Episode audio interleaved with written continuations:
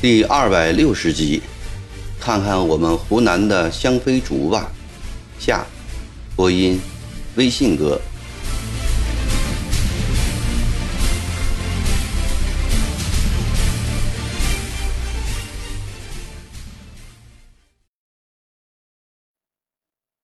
香妃竹，李鸿章闻名已久了。用香妃竹做骨做成的香妃扇。是文人墨客普遍爱携带的雅物。他虽然不是那种诗酒名士的人，但也是翰林出身，夏天也爱摇一把香妃扇。前两年做过一任湖广总督，不过大部分时间不在任上，而在战场，因而他未去湖南见过活生生的香妃竹。想不到今天能在江宁城里见到他了。少泉，你要好好的看一看，这可是从君山上连土一块运来的真正的香妃竹呀！曾国藩对着窗外大声地说道，他似乎很得意。一个人在屋子里引起了刘禹锡的《秦娘曲》来：“山城人少江水碧，断雁哀猿风雨夕。”朱弦已绝未知音，云鬓莫秋思自惜。举目烽烟非旧时，梦寻归路多参差。如何将此千行泪，更洒湘江斑竹枝？是的，这的确是湘江边上的真正的斑竹。只见略带黄色的青色竹杆上，布满着大大小小的黑色斑点。那黑色极像建在宣纸上慢慢浸渍的墨痕，把它比作人的眼泪，女人的眼泪，尤其又是顺王的后妃，美丽忠贞的娥皇女英的眼泪，真是妙极美极了。李鸿章轻轻地抚摸着竹竿，感叹着苍狼中竟有如此稀品，更感叹着人群中。竟有如此富于幻想的楚人，而楚人的代表若正是屋子里那位已成衰弱的恩师。他一向崇敬老师宏阔的气魄、坚韧的意志。今天他看出了老师的心灵中还深藏着才子般的绵绵情致。李鸿章一连看了几十根竹子，在竹林里眷恋了半个钟点之久。才依依不舍地回到了一皇馆，坐在老师的对面。他喝了一口热茶，兴趣浓烈地问道：“恩师，这竹子移来多久了？”“还不到一个月，眼下长得还可以。假若能在这里世世代代扎下根，那就真是一件好事了。”曾国藩笑意盈盈。李鸿章突然觉得。老师对班竹移到西花园的成功的喜悦，甚至超过了当年夺取江宁。恩师啊，您送几根给我吧，让老四把它种到泸州李家寨去。李鸿章说着，那庄重的神态也与当年请求筹建淮军相当。行啊，曾国藩爽快地答应着。如果明年这批班竹，还能如此枝繁叶茂的话，我一定送四十根给你。你四兄弟一人十根，这里还留五十根，我五兄弟也一人十根。这句看似随随便便的话中，包含着怎样的情意？李鸿章一听就掂量出来了，他十分激动地说：“谢恩师了，喝口热茶吧。”当仆人来到石桌旁，将原先的冷茶泼去，换上热茶时，曾国藩对李鸿章说了：“少泉，你知道我为何如此喜爱香妃竹吗？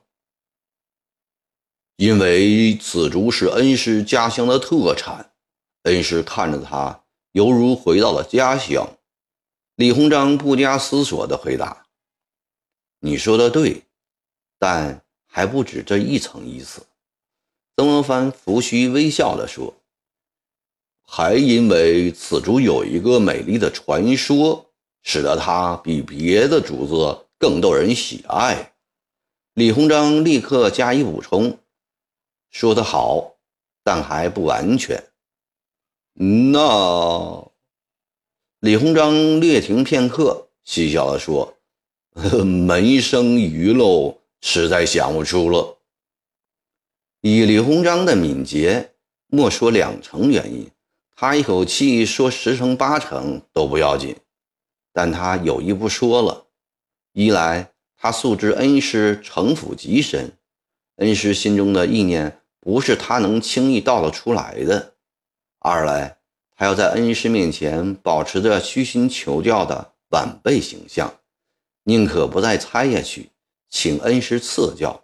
也不要逞强显能、恃巧卖乖，这也是李鸿章磨练出来了。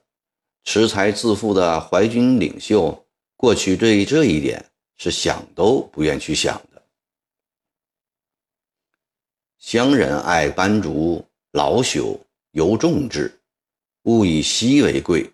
且又有顺王南巡，客死昌吴，娥皇女英巡抚不见。泪洒竹林，自投湘江的那一段传说，这的确是斑竹受人喜爱的原因。老朽看中斑竹，主要是从斑竹的身上联想到了一种血性。娥皇、女英明知顺王已死，不可再见，却偏要南下去寻找，寻不着则投水自尽，以身相殉。这是什么血性呢？是知其不可而为之的血性，是以死报答知遇之恩的血性，是对目标的追求至死不渝的血性。李鸿章听着听着，不觉肃然起敬，他的脑子里渐渐浮现出二十七年前鸟儿胡同书房，恩师在给他讲《诗经》中借物喻志，先讲贤的品德节操，身为太子太保。学办大学士，一等素一博的李鸿章，在恩师的面前，仍有一种当年做学生时的凛然崇敬之感。他在细细的咀嚼恩师今日说这番话的深远含义。少荃，这次我们师弟在江宁会面，说不定是今生今世最后的一面了。曾国藩的语调突然变了，风卷松涛、浪掀战舰的激昂慷慨被无可奈何花落去的情绪所替代。恩师经历如昔，门生今后求教的日子还长嘞。李鸿章心中无限的愕然，脸上仍泰然无事的微笑着，似不把这话当做一回事。你不知道，我的脚已肿了好几个月了。曾国藩把脚伸前一步。俗话说：“男怕穿靴，女怕戴帽。”这脚发肿是一个极坏的预兆。不要紧的，我回保定后为恩师寻一个专治此病的良医来。李鸿章注视着曾国藩伸过来的脚，安慰道。不必了，曾国藩恢复了常态。这二十年来，我已死过几次了，死对我来说不值得害怕。把你从保定请来，是想在死前跟你说几句重要的话。赵全，时势把我们师弟绑到了一起，塞进了一条航船中。天空中的烈云渐渐缝合，温暖灿烂的冬日又被阴霾所掩盖。富丽堂皇的两江总督衙门重新变为一幅灰蒙蒙的水墨画卷。李鸿章感觉到胸口有点堵塞，身上添了一分寒意。他肃然答道：“这些年来，门生跟随恩师身后做了一点事。”虽是时势所促成，但恩师讲业提携之大恩，门生岂敢虚与健忘？当年在京师初见贤弟之面，老夫便将贤弟许为尾弃。丁末年，贤弟打马进玉堂，我侍你于郭松仙、帅远义、陈作梅为丁末四君子。安庆公驾后，我请贤弟招募怀勇，东下上海。后又以苏府一职密荐，我一生庸碌，无所建树。唯一可安慰的，就是看准了贤弟是个可记重任的大才。要说报答皇恩，留声后世，也仅此一桩而已。曾国藩一往情深地追忆着往事，至高至重的由衷赞许，把李鸿章的心情推向激动莫名的巅峰。他以近于哽咽的声音说：“门生。”微薄之劳，与恩师微微功德相比，如绝火之比日月，沙丘之比太月。何况这点牢记，也包括在恩师一生的勋业之中啊！十年来，湘淮两军、曾李两家为世所瞩目。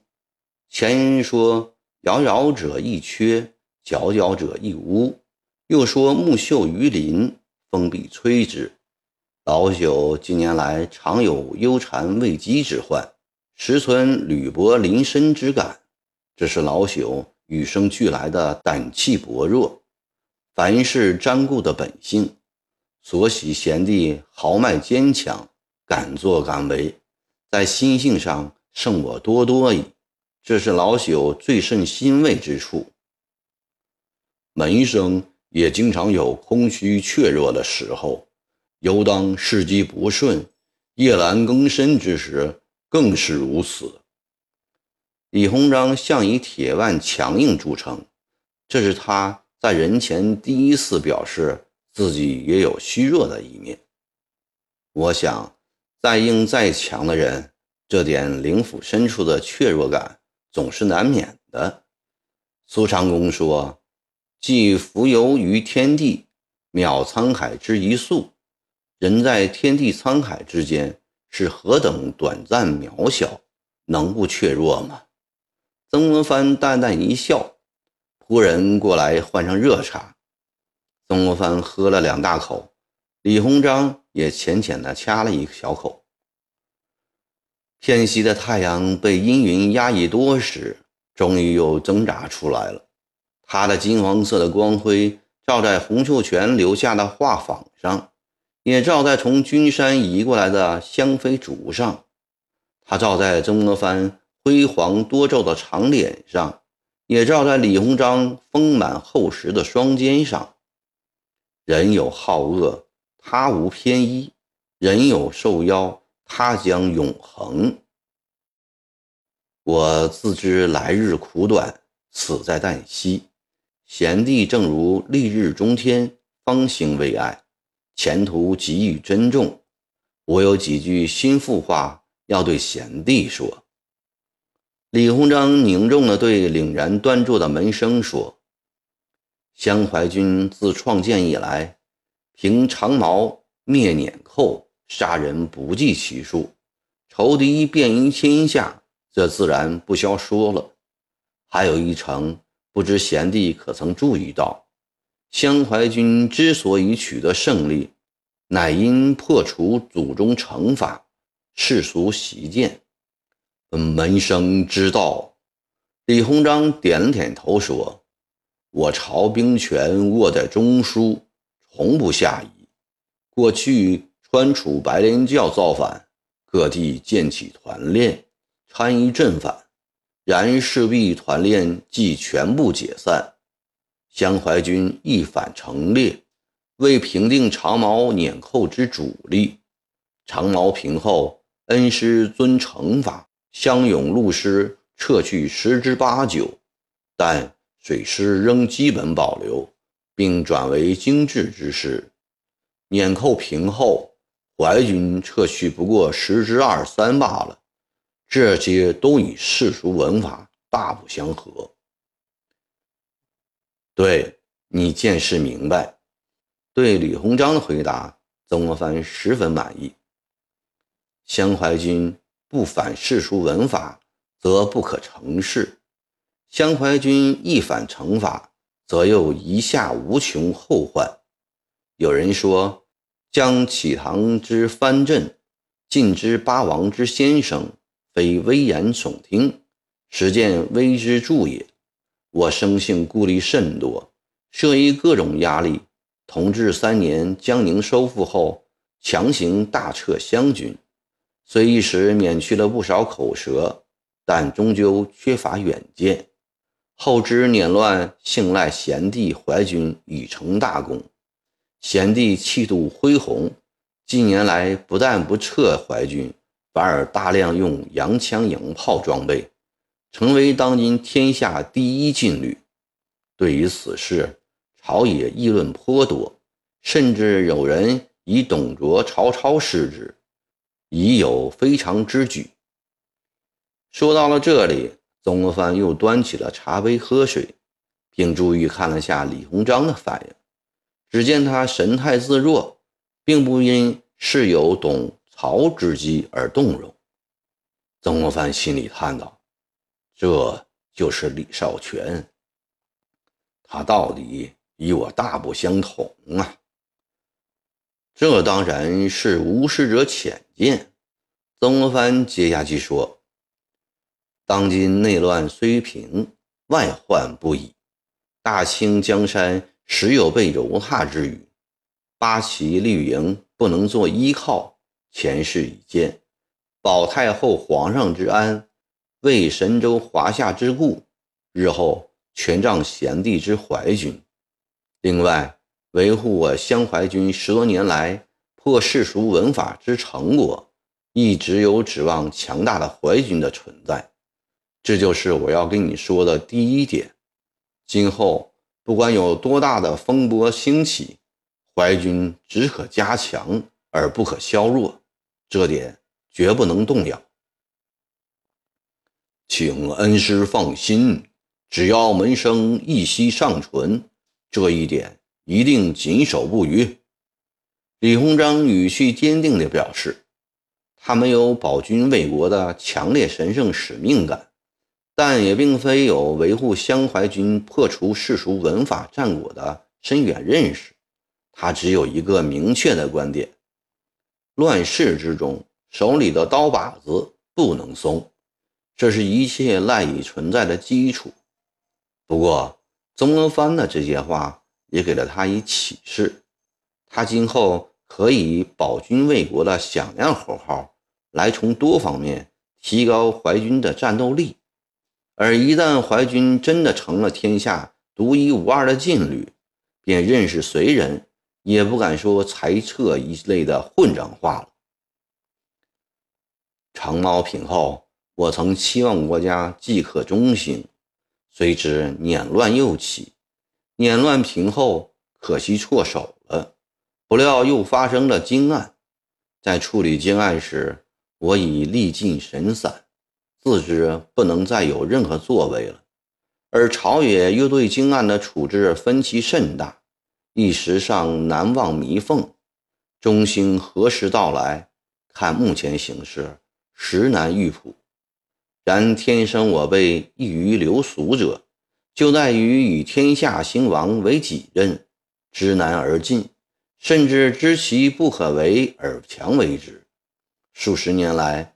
我知办事之难，在人心不正、风俗不厚，而正人心厚风俗，起始时代一二人莫运于渊深微末之中，而其后人亦为之和，天意为之应。我与贤弟正是属于这一二人之列。我力求先正己身，同时亦大力培养一批人才，造就一批好官。将他们当作种子，期待他们开花结果，实现天下英和的局面。可惜此事办得并不成功，而后尚需贤弟时时自觉一身处天下表率的地位，而且还要多多培植人才，援引好官。到了普天之下都来应和的时候，风俗自然改变，康乾盛世当可重睹。这是我要与贤弟谈的第二点。